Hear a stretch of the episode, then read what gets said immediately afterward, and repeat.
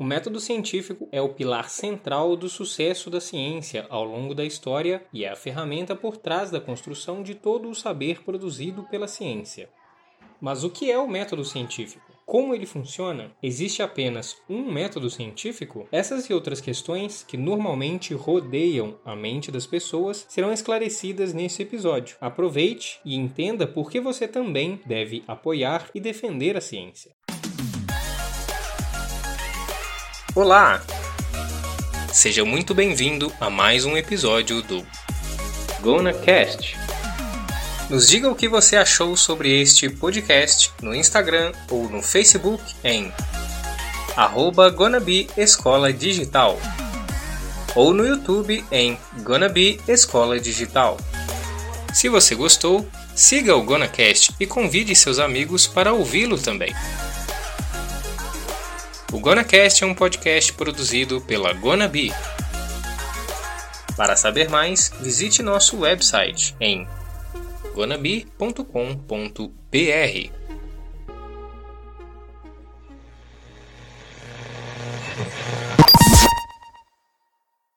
Para quem não é da academia ou não está ligado de alguma forma ao mundo da ciência, é natural ter dúvidas como existe apenas um método científico? O que é o método científico? Como ele funciona? Porém, é muito importante que todos saibamos o que esses termos significam e por que eles são tão importantes. Precisamos ter esse tipo de conhecimento para podermos valorizar a ciência e apoiar os cientistas, que, como percebemos no período da pandemia, trabalharam intensamente para o bem da ciência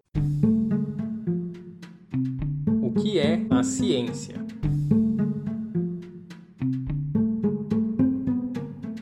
Antes de saber o que é o método científico, precisamos saber o que é essa tal ciência. Nós podemos pensar na definição do que é ciência como o processo de construção do conhecimento científico. Essa abordagem é totalmente correlacionada com o trabalho desenvolvido pelos cientistas, que são os autores dessa construção. A partir dessa ótica, nós temos que observar que a ciência tem um caráter social, ela é produzida por pessoas e, portanto, está sujeita às influências que todo ser humano que vive inserido numa sociedade está. Questões políticas, econômicas, sociais e culturais permeiam as tomadas de decisão no meio científico. Ao mesmo tempo, ela é produzida por instituições sociais. Dessa forma, ela responde a questões que foram colocadas por essas instituições, sob a articulação da sociedade no âmbito do desenvolvimento de tecnologias, da ciência pura e da ciência aplicada. A sociedade determina o tipo de ciência que está sendo financiada, que tipo de pesquisa tem interesse político ou não. Tudo isso depende dos contextos sócio e histórico, que podem mudar ao longo do tempo. A ciência se desenvolve a partir de questões relevantes levantadas sobre a sociedade, sobre as quais se elaboram hipóteses, que então serão testadas. Assim, a produção do conhecimento científico tem como propulsor o pensamento divergente na busca por respostas a essas questões por meio da formulação de hipóteses, para se chegar à interpretação dos resultados de experimentos. Outra questão que devemos observar é que a ciência é uma interpretação da realidade. A interpretação do real é sempre interfaceada pela visão de quem interpreta. Por mais imparcial que se possa ser, essa observação não é neutra. Toda observação é orientada por uma série de teorias, circunstâncias e etc. Por isso, essas interpretações do que está sendo observado também depende da teoria. Então, o que é real ou o objeto de observação não sofrerá mudanças, mas a sua interpretação pode mudar ao longo do tempo. Dessa forma, a ciência não é o equivalente direto do real e não se constrói unicamente a partir de experimentação e necessariamente da observação. Por isso, a ideia de que o conhecimento científico é construído única e exclusivamente por meio de empirismo é equivocada. Outra questão importante é que a ciência sempre segue métodos para testar suas hipóteses, mas existem diversos métodos possíveis para se produzir ciência. Esse pluralismo metodológico, ou seja, a diversidade de formas de investigação, é uma característica muito importante do processo de construção do conhecimento científico. Existem diferentes metodologias para a investigação de diferentes problemas. A escolha dos métodos pelos quais se conduzirá uma determinada investigação depende de um consenso na comunidade científica que estabelece os métodos e determina qual é o mais adequado para cada tipo de investigação, para cada tipo de problema. Além do pluralismo metodológico, deve-se observar uma coerência global. As diversas frentes de trabalho em todo o mundo devem ter um denominador comum para que os avanços conversem entre si e façam parte de uma grande rede de conhecimento unificada. Então, para que o trabalho de um cientista realizado, por exemplo, no Brasil, tenha validade para toda a comunidade científica mundial, ele deve ser divulgado para essa comunidade. Essa divulgação deve conter detalhes suficientes para que esses trabalhos possam ser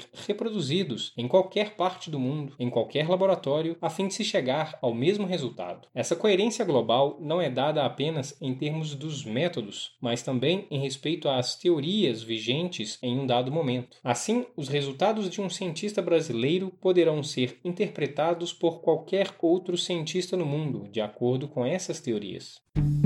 O que não é ciência, e sim pseudociência.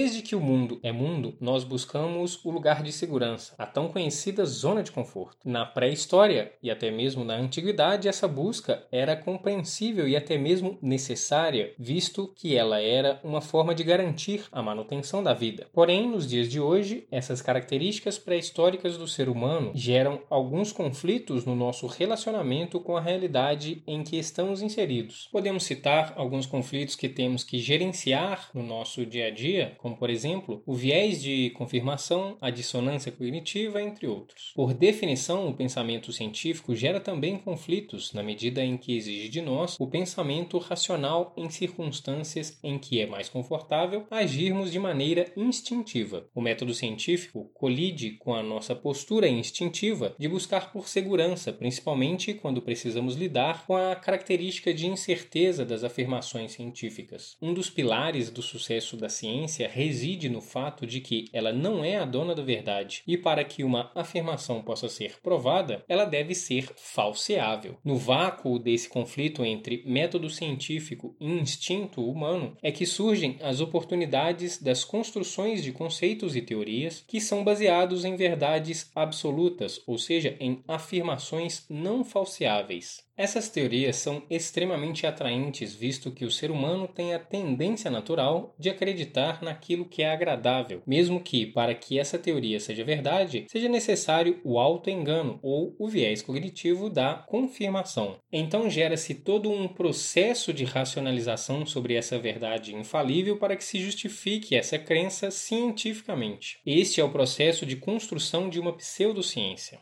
Portanto, pseudociência é um conjunto de crenças ou afirmações sobre o mundo ou a realidade que se considera equivocadamente como tendo base um estudo científico ou método científico. É um conjunto de teorias, métodos e afirmações com aparência científica, mas que partem de premissas falsas ou não usam métodos rigorosos ou legítimos de pesquisa. Um caso típico de pseudociência é a homeopatia. A homeopatia é um sistema de crenças notadamente bem sucedido. Esse sucesso se deve, em parte, ao fato da ampla difusão dessa prática nos últimos 120 anos no mundo inteiro e também pelo fato de que os remédios homeopáticos estão isentos da maioria dos requisitos regulatórios. Pesquisadores da Universidade de Medicina de Viena, na Áustria, publicaram na The Central European Journal of Medicine em 2020 um artigo no qual qual afirmam que, abre aspas, a homeopatia não possui poder explicativo e, além disso, falha em outros critérios estabelecidos para uma abordagem científica, tendo sido repetidamente apontado que não existe medicina alternativa ou medicina complementar.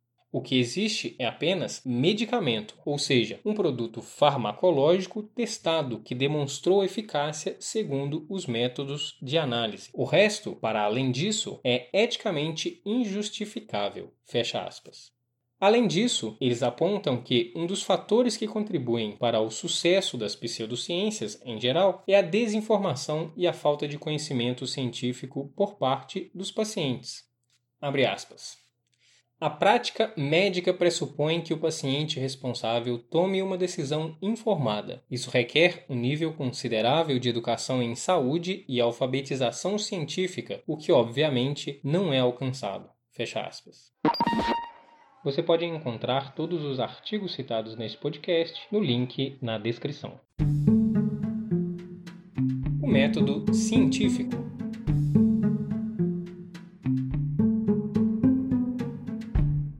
Conhecimento científico é como uma grande rede de pontos interligados, em que cada nó, cada ponto de interseção dos fios dessa rede, são os conhecimentos criados ou desenvolvidos pelos cientistas. De uma forma técnica, o conhecimento científico é o corpo de todo o conhecimento sistematizado adquirido via observação, identificação, pesquisa e explicação de determinadas categorias de fenômenos e fatos, formulados metódica e racionalmente. O cerne da construção do conhecimento científico é justamente o método. O método, ou os diversos métodos, dizem como devem ser conduzidas as pesquisas para que uma descoberta ou uma conclusão conclusão seja válida. Assim, o método científico é a principal ferramenta para a construção do conhecimento científico. O método científico é uma das partes centrais da filosofia da ciência. É interpretado como um procedimento definido, testado e confiável para se chegar ao conhecimento científico. Consiste em compilar fatos através de observações e experimentação cuidadosa e em derivar, posteriormente, leis e teorias a partir desses fatos, mediante algum processo lógico. Método científico é comumente visto como uma maneira segura de se chegar a um resultado e a novas descobertas.